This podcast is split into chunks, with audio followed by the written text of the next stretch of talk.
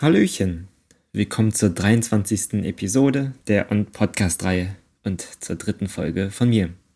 Ich bin Tamon und hatte Sebastian Wendt und Stefan Wolke zu Gast. Und diese Woche quatsche ich nun mit Hanna Fink.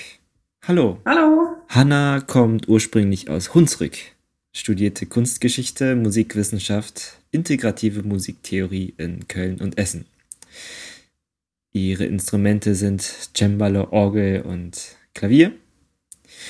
Sie hat sich für Gleichstellungsarbeit an der Volkwang Universität der Künste engagiert. Eine Zeit lang hat sie das Ensemble Handwerk gemanagt und ist auch Kompositionspädagogin und unterrichtet Musiktheorie und Klavier. Außerdem ist sie natürlich im Vorstand der Gesellschaft für Neue Musik Ruhr e.V. und sie erholt sich gerade vom Nano 3 Wochenende. Das war ja echt eine Höllenarbeit und ich kenne dich auch als richtiges Arbeitstier. Was machst du, um ja trotzdem fit zu bleiben? Ja, ja, das ist eine gute Frage. Mit der habe ich mich auch jetzt das letzte Jahr beschäftigt. Ähm, es ist sehr schnell, ja. äh, sehr einfach, sich zu überarbeiten, vor allem wenn man so tickt wie ich, weil ich jemand bin, der sich für sehr viele Sachen äh, begeistern kann. Also gib mir ein Wort, ein Satz, mhm. ein Bild, ein Fetzen Musik und äh, ich kann mich dann 24 Stunden damit beschäftigen. Yeah. Und ähm, das sorgt natürlich auch dafür, ich habe relativ, was heißt Interessen, also ne, mein Interesse gilt der, der Musik und der Kunst, aber ist da relativ breit gefächert und ich finde es vor allem spannend, so mh, hm, nicht so in Kästen zu denken. Und wenn man da draus dann, so wie ich, stets Ideen entwickelt oder Projektideen oder was könnte ich hier machen und da machen, dann kann das schnell viel werden. Mm. Und tja, ich glaube irgendwie, ja, was mache ich? Ich denke mir irgendwann, okay, wie viel Zeit habe ich an meinem Tag? Wie viel Zeit muss ich schlafen? Und dann äh, mhm. sage ich auch manchmal Sachen ab. Und was mir Kraft gibt, ist aber halt mhm. auch wiederum genau das ich habe auch teilweise versucht, mich dann ganz ruhig in der Ecke zu setzen und nichts zu tun und langweilige Zeitung zu lesen und runterzukommen oder so. Aber ich glaube, dafür bin ich einfach zu sehr flippy. Ähm, ich, Dinge, die mich inspirieren, geben mir auch wiederum Kraft. Du denkst auch sehr in, in Arbeitszeiten, oder? Ich glaube, du machst immer so Feierabend. Ja, mittlerweile mache ich tatsächlich Feierabend. Also ich habe auch äh, zwei Handys. Ich habe ein Bürohandy ja. und ein Privathandy und äh, mache das Bürohandy meistens auch irgendwann so aus, um irgendwann zwischen sieben und neun. Und ähm, ja, das bedeutet, dass man mich nicht mehr erreichen kann. Das heißt aber natürlich nicht, dass ich denn nicht noch arbeite. Aber ähm, ja, ich, mit den Arbeitszeiten, das äh, kann man sich vielleicht echt ähm, nicht abgucken, aber das hilft. Ja. Ja, dann bleibt auch Zeit für die schönen Dinge. Wie sehe denn so ein Arbeitstag bei dir, bei dir aus? Wann, wann, wann stehst du auf? oh ja, eine gute Frage. Auch das hat sich gewandelt. Ich glaube, da ich jetzt echt, es klingt so, so doof, aber ich bin jetzt ja fast 30 und irgendwie habe ich jetzt zum Glück diese Phase hinter mir, wo ich um 10 Uhr morgens aufwache und denke, oh, ist es schon morgen? Also mein typischer Arbeitstag beginnt äh, erstmal, weiß ich nicht, Ruhe, Kaffee trinken und dann so nach und nach steige ich ein. Mhm. Und ich habe auch nicht den einen typischen Arbeitstag, weil ich sehr viele verschiedene Dinge eben mache. Also mhm, ja. ich, äh, ein Arbeitstag kann sein, dass ich morgens aufstehe und ab halb neun beginne, Arbeitsmaterialien für meine Musiktheorie-Schüler zu erstellen und auf meinem Klavier hier zu Hause Gehörbildungsdiktate einzuspielen. ähm, der Arbeitstag kann aber auch damit beginnen, dass ich äh, eine GEMA-Meldung mache für den Verein oder eine Abrechnung mache. Was ich dazwischen immer mache, ist Klavier spielen. Ja. Also, genau, wenn, wenn ich die Schnauze voll habe und eine Pause brauche, dann beglücke ich meine Nachbarn und die sind tatsächlich auch sehr dankbar. Und äh, ich habe auch einen Nachbar, der schreibt mir dann immer ähm, bei WhatsApp, ach Mensch, das war wieder super, danke dir. das ist ja nett. sie sind zum Glück keine harschen Kritiker, sie freuen sich. Die eine Nachbarin mag Chopin, manchmal spiele ich dann extra für sie Chopin. Also ich habe das Gefühl, dass ähm, vor allem wir, wir Musiker, wir wissen nicht, wie, wie wir gesund leben. Meinst du, es sollte sowas geben, so als Fach oder sowas? Oder meinst du, das ist vielleicht zu viel zu persönlich oder sowas? Also es ist sowohl persönlich, aber gleichzeitig betrifft es ja einen ganzen Berufsstand, nämlich den hm. Berufsstand der Selbstständigen. Ich glaube, es geht halt nicht nur Musikern und Musikerinnen so. Ich glaube, wir sind nochmal besonders betroffen, weil wenn wir halt Veranstaltungen, also ich bin ja vor allem auch Veranstalterin und dann abends unterwegs oder am Wochenende oder nachts. Ähm, du ja auch als Musiker viel, ähm, das sind einfach andere Arbeitszeiten. Und ich glaube, man muss da für sich einfach einen Weg finden, wie man das hinkriegt. Und ich glaube aber, dass ähm, man sich da tatsächlich schnell überarbeiten kann. Ähm, mm, ich weiß nicht, ob da ein Kurs hilft. Ich glaube eher so ein, so ein Bewusstsein dafür, dass ähm, dass man auch mal Feierabend haben darf äh, und sich das nehmen ja. darf, ohne dass man doof angeguckt wird. Ich glaube, das wäre gut, wenn man das ein bisschen verbreitet. Also irgendwann war das bei mir dann auch mhm. so, dass mich jemand äh, um 11 Uhr angeschrieben hat, gesagt, ja, ey, sorry, wir müssen jetzt noch wegen Projekt telefonieren, ich kann ab halb eins. Und ich so, ja, gar kein Problem.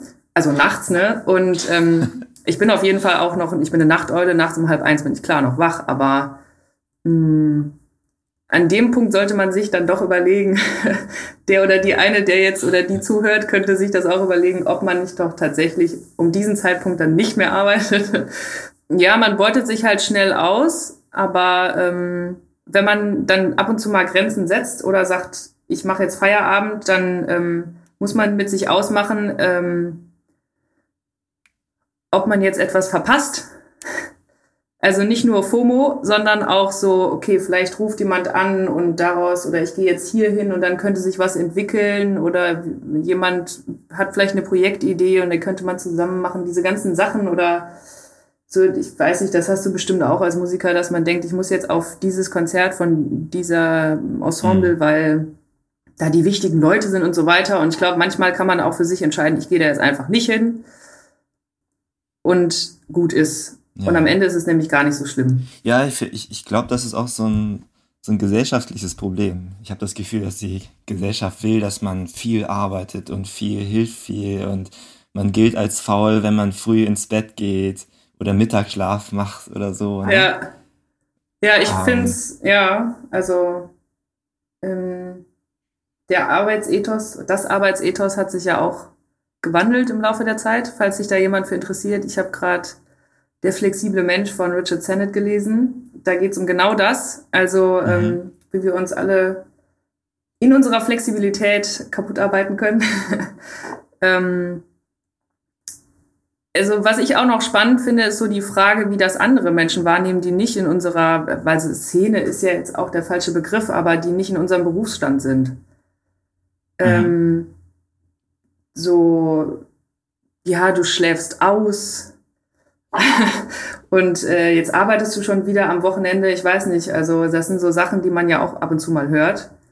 Mm, und da fällt einem dann ja erstmal auf, wenn man Menschen begegnet, die von acht bis wie viele Stunden, 16, 17 Uhr arbeiten und danach einfach Feierabend haben, mhm. wo für uns ja eigentlich so die Arbeit so anfängt, nachdem wir unser Mittagstief überbunden haben, dann, ähm, äh, dann fällt einem erstmal auf, wie anders das ist. Und ich muss aber sagen, ich würde trotzdem nicht tauschen wollen.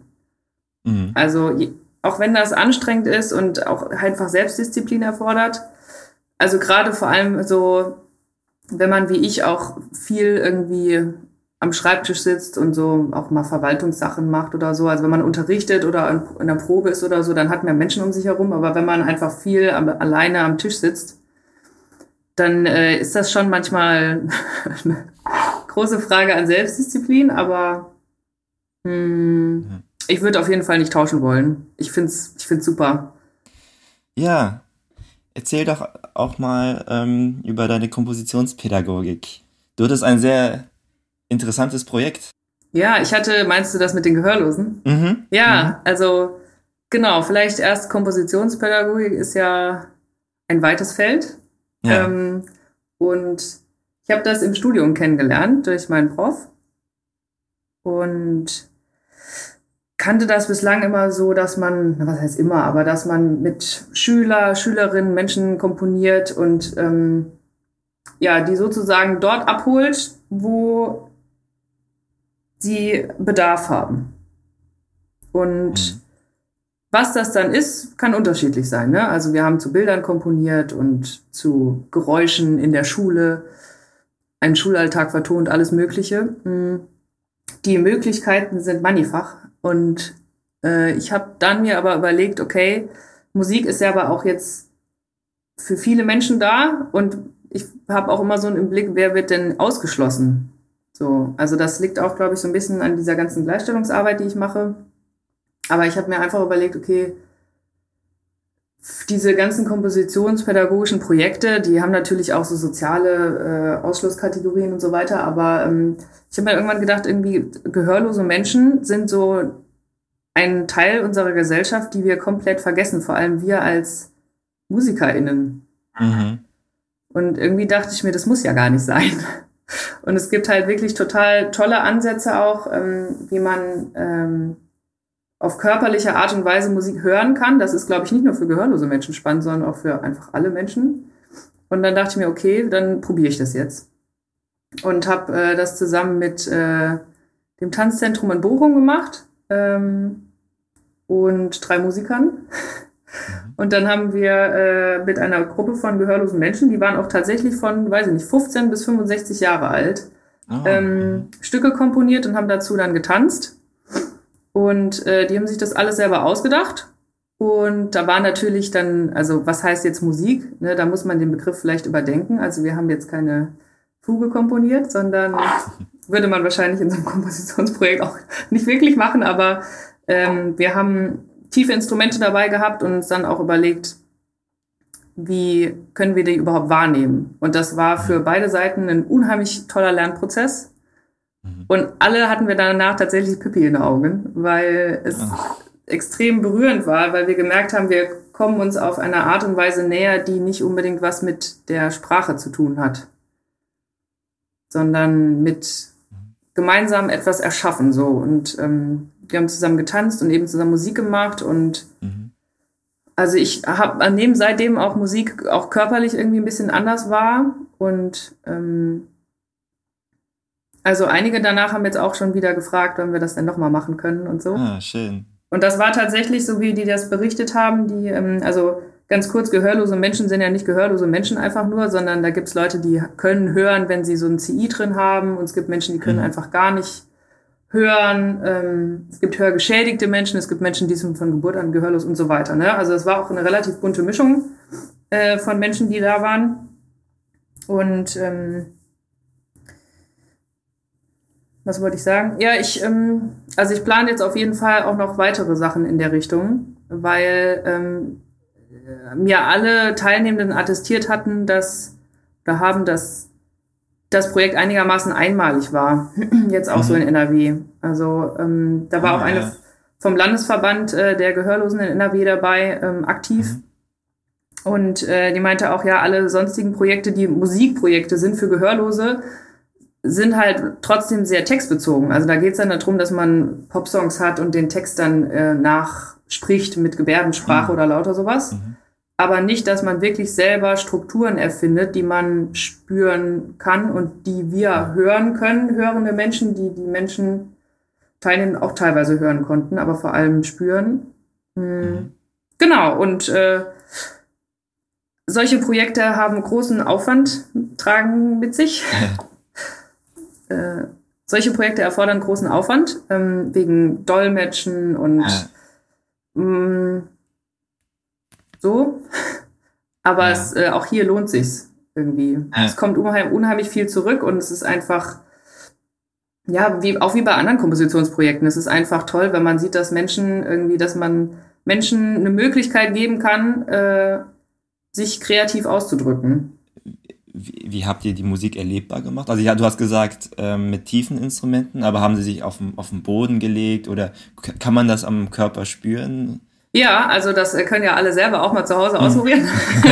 ähm, also wir haben auf jeden Fall einen Tanzboden sowieso gehabt, ähm, weil der ja recht gut schwingen kann.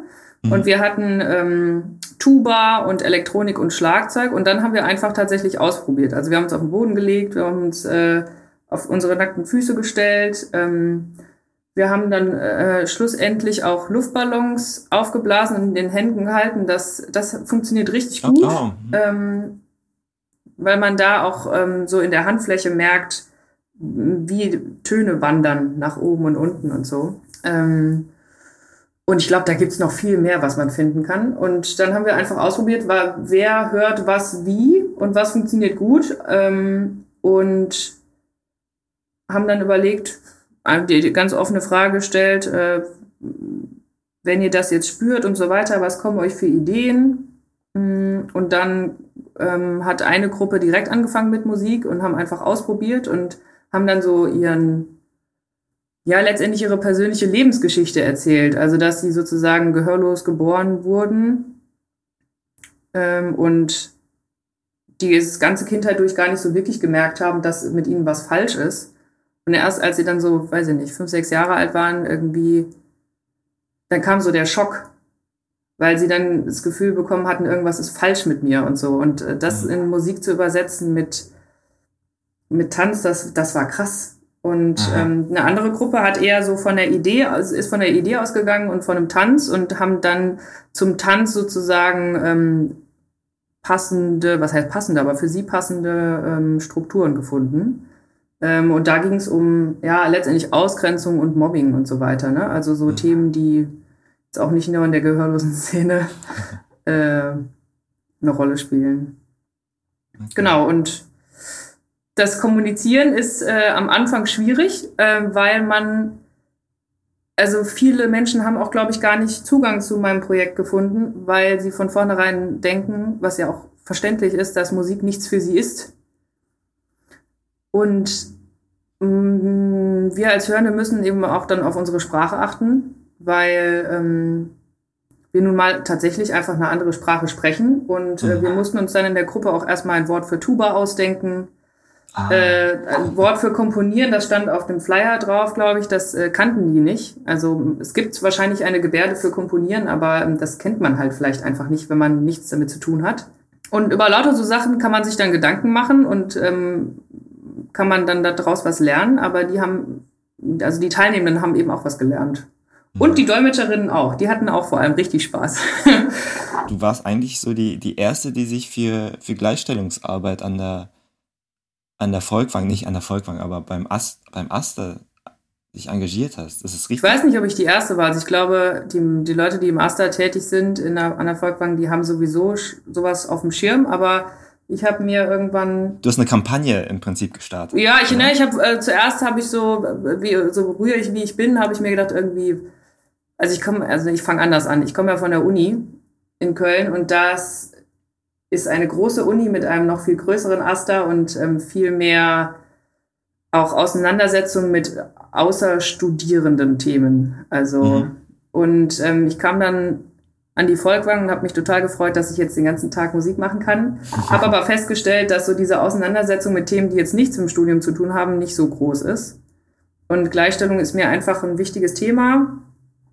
Ähm, und dann habe ich erstmal, ich glaube, mit einem Aufruf, so einem E-Mail-Aufruf an alle oder so, habe ich äh, an, an alle Studierenden habe ich gesagt, ja, hey, wer Lust hat, über Gleichstellung oder Gender zu reden, der kann sich bei mir melden. Und dann waren wir tatsächlich auch erstmal so ein Jahr lang oder so eine Gruppe, die sich einfach nur getroffen hat in der Mensa und geredet hat. Und wir haben uns lustige Bilder und Videos angeschaut und geguckt, okay, wie sieht's überhaupt aus? Und haben eine Definition über Gender gemacht unsere eigene Definition erarbeitet und dann habe ich irgendwann gesagt, okay, vielleicht können wir das ja auch im, in den AStA mit reinnehmen.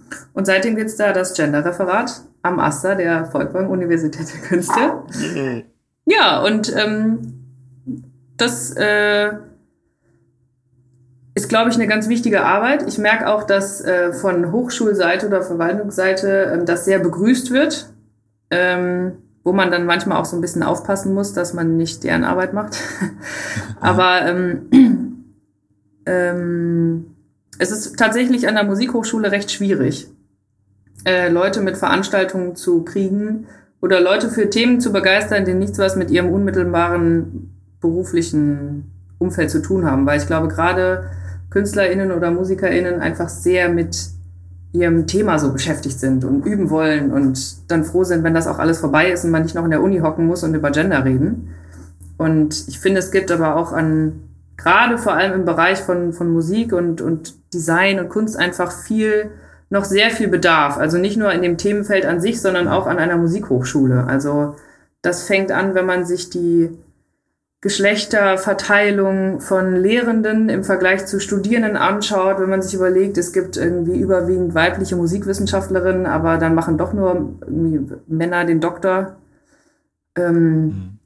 Wie überhaupt binär gedacht zum Beispiel sind alle Anmeldeformulare, kann ich immer nur eher sie ankreuzen. Also lauter so Sachen. Mhm. Ähm, und letztendlich wollte ich mit oder will ich mit meinen Veranstaltungen so ein bisschen einfach für ein Bewusstsein werben dass es auch in 2020 Ungleichstellung gibt, und zwar massive. Ja. Im Vergleich zu anderen Ländern ist das natürlich, äh, haben wir es richtig gut hier, ne? aber das muss ja nicht heißen, dass man jetzt fertig ist, wie es leider so manche behaupten. und ähm, ja, da kann man alles Mögliche machen. Also es sind auch immer alle herzlich eingeladen, sich zu beteiligen und äh, das Themenfeld ist groß und ich habe mir immer gedacht, ich mache das, was mich interessiert und was vielleicht auch andere interessieren könnte.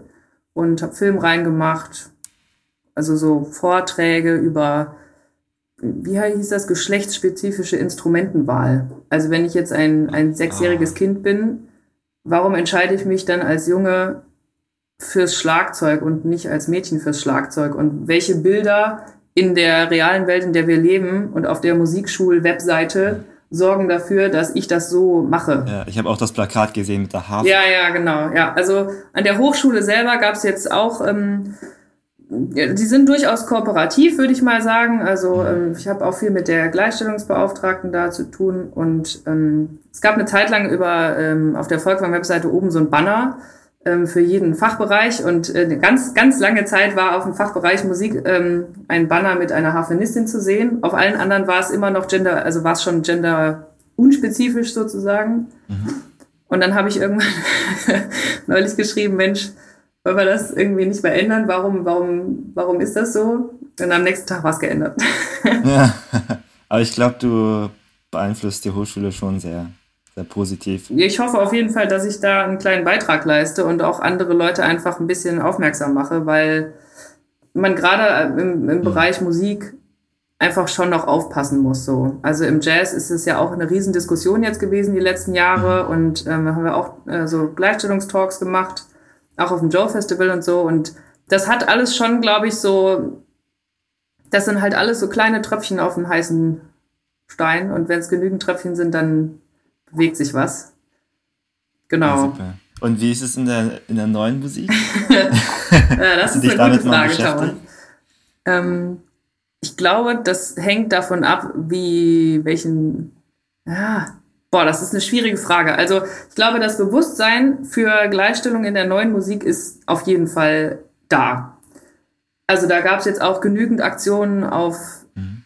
renommierten Festivals. Es gibt Gruppen, die das ähm, immer wieder thematisieren und so weiter und ähm, Untersuchungen, alles Mögliche. Es gibt auch. Oft gibt es ja auch so Quoten, ne? dass im Konzert mindestens eine Komponistin vertreten sein sollte und so. Ein, so ein also ich würde sagen, die sind, also die neue Musik ist in dem Bereich schon auf einem guten Weg, aber der Weg, der muss definitiv auch noch gegangen werden. Also die Frage nach wer leitet renommierte Feste oder wer leitet hm. Festivals? Hm. Wie viele Moderatoren im Radio höre ich im Gegensatz zu Moderatorinnen? Wer leitet die Abschlussworte beim Festakt, also lauter so Sachen äh, sind kleine Sachen, aber machen unheimlich viel aus, was das Bild angeht, was man nach außen trägt. Und ähm, es gibt natürlich jetzt mittlerweile auch eine Quote. Also ich glaube, was ich gut finde, dass auch mittlerweile Förderer, große Förderer einfach Wert drauf legen, dass man ähm, einen Blick dafür hat. Also ich weiß, ich weiß nicht, wie sehr sie da so tatsächlich feste Kriterien haben, aber ich weiß, dass sie ein Bewusstsein dafür haben und es nicht gut finden, wenn man jetzt nur Männer einreicht in so einem Projektantrag zum Beispiel. Kommt aber wahrscheinlich auch wieder auf die Förderer an, aber das finde ich auf jeden Fall gut. Da ist mittlerweile Bewusstsein da und ähm, aber ja, es gibt ja, was heißt neue Musik? Also es gibt, wo fängt man da an? Ne? Fängt man an in, in der Hochschule, wo man lernt, wo man neue Musik lernt? Fängt man an bei den Leuten, die ein Festival machen, mhm. die über dieses Festival wiederum berichten, die Gelder für dieses Festival geben, die Leute ausbilden. Also ne, das, das hat ja ein unheimlich, das ist ein unheimlich weites Feld und ich glaube, in einigen Bereichen sieht es ja noch recht düster aus. ja. Ähm. Aber auch da gibt es empowernde Sachen. Also ähm, es gibt auch äh, ja, Gruppen von äh, Leuten, die sich zusammenschließen, also auch so, so, so sage ich mal, Frauen wie ich, die ähm, nicht so häufig auf der Bühne stehen, sondern eher im Hintergrund werkeln und rühren und auch äh, das sage ich jetzt nicht wegen mir, sondern auch oftmals Läden zusammenhalten. äh, einfach viel im Hintergrund machen und ähm, ja, also da gibt es auch so Zusammenschlüsse, dass man sich gegenseitig empowert und austauscht, damit man sich gegenseitig irgendwie unterstützen kann und auch dann eine Stimme hat. Ja. Und das finde ich wichtig. Da würde ich auch einfach immer alle ermutigen, ähm, sich selber so Strukturen zu erschaffen, weil es wartet halt niemand da drauf. Äh, also ja. es kommt niemand und sagt, hier, ich biete dir das an. Das muss man einfach selber machen. Ja, ja ist so mein Motto. Einfach selber machen. Das wäre eigentlich ein super Schlusswort. Ja. Ich habe aber trotzdem noch eine Frage. Ja. Tamon. Du wärst fast wieder nach Köln zurückgezogen. Ist es trotzdem schön hier in Essen? ähm, ja, ich wäre fast wieder nach Köln zurückgezogen, genau. Ja, man muss dazu sagen, dass ich ja jetzt, ich wohne jetzt schon länger in Essen, als in Köln gewohnt habe. Und Köln hat mich einfach unheimlich geprägt als Stadt ähm, und mit den Menschen, die da drin leben. Und ich habe ja, wie du auch anfangs erwähnt hast, äh, eine ganz gute Zeit für äh, Handwerk gearbeitet, was mich auch sehr geprägt hat. Und ähm, ich habe dann, ich fand Essen tatsächlich immer so ich dachte mal, das sei eine Übergangsstation. Und wie es so einigen geht, äh, bin ich jetzt aber hängen geblieben und glücklich damit hier in Essen, ähm, weil und habe beschlossen, tatsächlich jetzt erstmal nicht weiter nach Köln zu ziehen. Man weiß ja nie, was in der Zukunft passiert, aber mh, hm, ich glaube, hier gibt es ziemlich viel Platz für uns und ähm, Platz und auch Orte, die, ähm, ja, die darauf warten, dass man was macht hier. Ähm, es ist, glaube ich, schwerer, als wenn man Veranstaltungen oder Projekte in Köln macht. Äh, mich nervt es auch, dass man eigentlich ein Auto braucht. aber wenn man im Ruhrgebiet tätig sein will, aber ähm, mh, mm, ich glaube, hier ist echt noch viel zu holen. Und mhm. ähm, ich sehe es da auch so ein bisschen als, als Chance, in meiner Rolle, da auch was nachhaltig zu verändern, ehrlich gesagt. Also, wie mhm. gesagt, ich arbeite ja dann auch eher oftmals im Hintergrund. Und, ähm, und du denkst immer sehr groß. Das finde ich immer sehr schön. Ja, ja, ich denke mir halt, was, was kann man tun? Und so, also man hat ja auch so ein bestimmtes Gefühl. Und also Essen als Stadt ähm, da halte ich mich jetzt so ein bisschen bedeckt noch. Sagen wir so, ich bin immer noch am Suchen und Entdecken von schönen Orten, aber ähm, die es auch durchaus gibt. Aber es hängt natürlich auch ganz klar einfach mit den Leuten zusammen, mit denen man hier lebt und arbeitet. Ähm, aber ich glaube, das Ruhrgebiet an sich, also nicht nur Essen, sondern das Ruhrgebiet hat schon auch Potenzial. Und ich glaube, es braucht einfach äh, ein bisschen ja, Effort, äh, also ähm, soll, Energie, die man da reinstecken muss, damit das ein bisschen mehr an die Oberfläche kommt mhm. und damit das auch andere Leute äh, bemerken.